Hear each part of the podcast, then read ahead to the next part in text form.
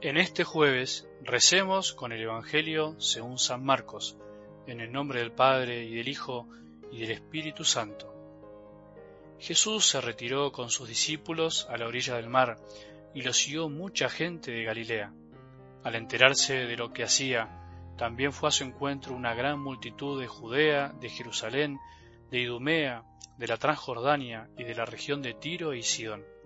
Entonces mandó a sus discípulos que le prepararan una barca para que la muchedumbre no la apretujara, porque como curaba a muchos, todos los que padecían algún mal se arrojaban sobre él para tocarlo. Y los espíritus impuros, apenas lo veían, se tiraban a sus pies gritando, Tú eres el Hijo de Dios.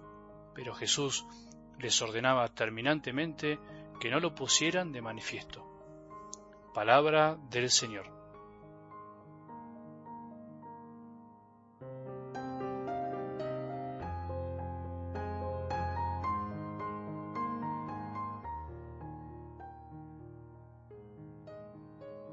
Jesús nunca le niega a alguien la posibilidad de conocer su casa, su corazón, la posibilidad de entrar en diálogo con Él, de seguirlo. Lo que Él pretende, lo que necesita de nosotros, es nuestro corazón, nuestra sinceridad, nuestra disposición a abrirnos lentamente a su amor misericordioso y no andar a medias tintas, con ambigüedades, con dobleces. Ante el deseo de los discípulos de conocer su casa, donde vivía, Jesús les respondió, vengan y lo verán. Les dijo, fueron, vieron dónde vivía y se quedaron con él ese día. Era alrededor de las cuatro de la tarde. Así decía el Evangelio el domingo. ¿Querés saber dónde vivo? ¿Querés conocerme? Vení, acércate, caminá, las puertas están abiertas para los que quieran. Algo así podría significar para nosotros esta respuesta de Jesús. Hay que hacer la experiencia, no queda otro camino. Muchas veces pretendemos que Dios venga a nosotros, que Él se acerque a nuestro corazón, y en realidad ya lo está, y eso es lindo, pero en realidad no debemos olvidar que eso ya lo hizo desde que se hizo hombre, lo hace cada día en su palabra, lo hace cada día en la Eucaristía. Jesús nos invita en realidad a ir y ver, a hacer nosotros la experiencia, a mover nuestros pies y nuestros corazones para estar con Él. Muchísimas veces se acercan personas, a nosotros los sacerdotes, y nos dicen, ya no siento lo que sentí antes, Padre, no sé qué me pasó, perdí la fe. Generalmente indagando un poco uno pregunta, ¿qué pasó? ¿Qué hiciste? Y la respuesta es nada. Y en el fondo lo que pasó es que se dejó de buscar, se dejó de caminar, se dejó de ir y ver a dónde está Jesús. Eso nos pasa a todos, es normal cuando dejamos de buscar, cuando perdemos ese fervor inicial, cuando nos olvidamos que la invitación para seguir a Jesús es de todos los días, vamos lentamente perdiendo el deseo de estar con Él.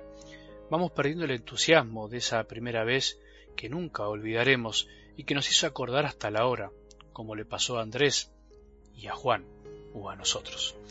Si estás en esa situación de desánimo, de pensar que ya perdiste la fe, de que Jesús te abandonó, Pensá si en realidad no fuiste vos el que dejó de buscar, si no fuiste vos el que perdió ese deseo y se olvidó de lo lindo que era estar con él. Si por el contrario estás en esa etapa linda de enamoramiento, en donde todo es gozo, en donde todo fluye y parece que no se terminará nunca, no creas que eso dura para siempre. Sabe que es una etapa que tenés que disfrutar y atesorar para cuando vengan momentos difíciles. Seguir a Jesús es un poco de todo esto, estar esperándolo de alguna manera, buscarlo, dejarse preguntar por él y ponerse en camino para conocer su corazón dispuestos a no dejar de buscar nunca.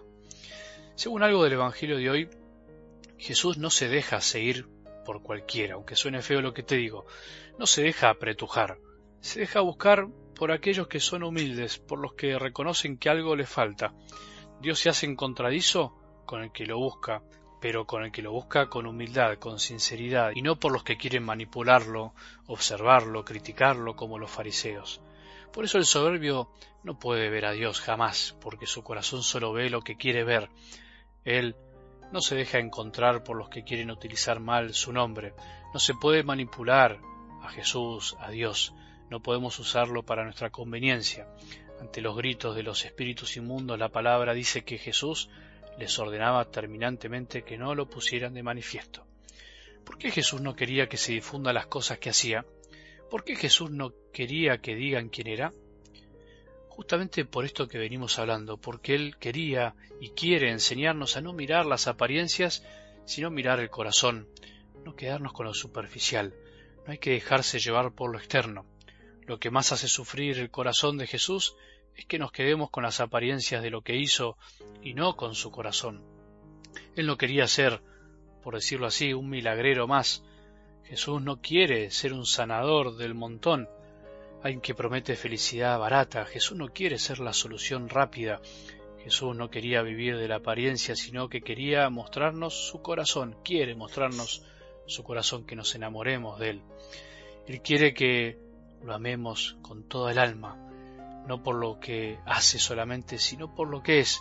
Por eso prohibía que le hagan mala propaganda, porque la propaganda lo único que exalta es lo que las personas hacen y hace muy difícil que veamos lo que las personas son. Solo el que conoce realmente a Jesús puede transmitir lo que es. Los demás se quedan con lo superficial, con lo recibido. Es lindo ver en el Evangelio de hoy quiénes y cómo buscaban a Jesús. ¿Quiénes lo buscaban? Los marginados, los sufridos, los enfermos, aquellos que padecían algo, les faltaba algo. ¿Cómo lo buscaban?